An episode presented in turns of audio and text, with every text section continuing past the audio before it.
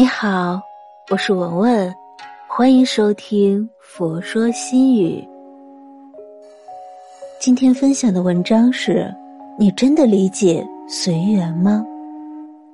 恋爱随缘，交友随缘，工作随缘，不知不觉间，“随缘”这个词被越来越多的人提及并且使用，是作为借口也好，真的相信冥冥之中的缘分也罢。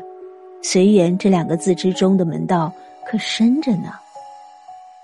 有这么一句话，常常被用来劝导不如意的人或事：“命里有时终须有，命里无时莫强求。”这句话可以看作是对随缘的早期解释。在生活中，学会听之自然，顺应事实发展变化。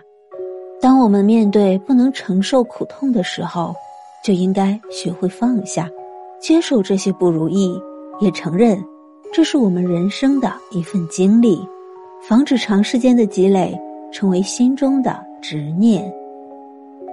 古时有一个叫子瑜的人，有一天他得了一种很奇怪的病，这种病使他不能直立，脊椎弯曲，他的下巴能够碰到肚子。两个肩膀甚至比头顶还高。有人去探望子瑜，发现子瑜并没有想象中因为怪病而过得十分凄惨，反而是很快适应了，依旧像以前一样潇洒度日。有人不解，问子瑜：“对自己变成这个样感到厌恶和悲伤吗？”子瑜回答道：“我很适应自己现在的模样，也并不感到厌恶。”是什么就是什么，若是左手变成刀斧，那就砍柴；若是右手是可以打鸣的公鸡，那就报晓；若是双腿变成车轮，那正好出门都不用马车了。既然我变成了这副模样，那就是上天的安排，我又有什么好讨厌的呢？生老病死、爱憎别离，都是我们不得不接受的事情。在面对这些不受把握的自然法则的时候，随缘不失为一种好办法，不强求，顺其自然的接受，那么我们也不会被痛苦所束缚，早点放下不如意。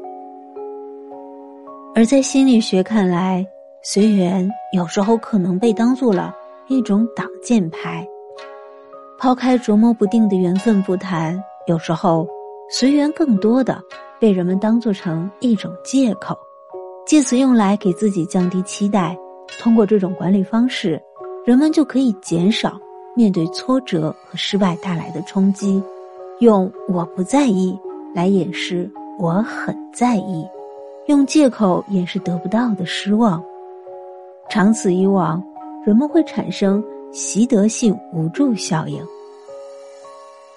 在长期习惯于这种降低预期的悲哀之中后，人们就会渐渐丧失主动性，时常感到压抑和沮丧，以及无助。这种浮于表面的随意，事实上只是人们用来掩盖内心欲望的一种方式。因为通过虚无缥缈的缘，人们可以不用承担自己选择的后果，从而避免了在选择过程中自己的无力。以及对于结果承担时的无助，随缘并不能当做伪装的借口。当我们试图以此来粉饰太平，从而表现出寡淡的需求时，我们也很难表现出他人所需要的尊重，因为实际上我们并没有和需求和解，而是换了一种方式来掌握主导权，通过忽视。甚至压抑需求，这样的生活态度既逃避了自己，也不尊重他人的需求。出离心正是可以用来描述与之相反的境界的词语。拥有出离心的人，能够更加自如的面对事情，为人也更加有能力和魄力。这种境界。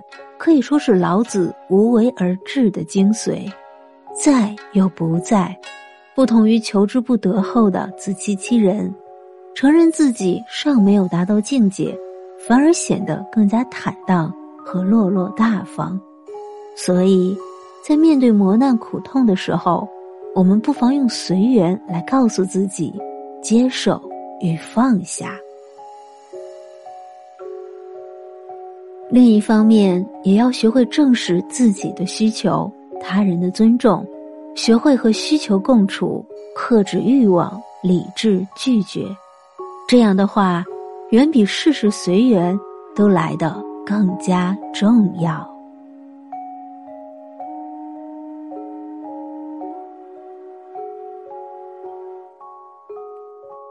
今天的分享就到这里。如果您喜欢今天的文章，请您关注“佛说心语”，每天分享佛的智慧。我是文文，我在黄山禅寺为您祈福。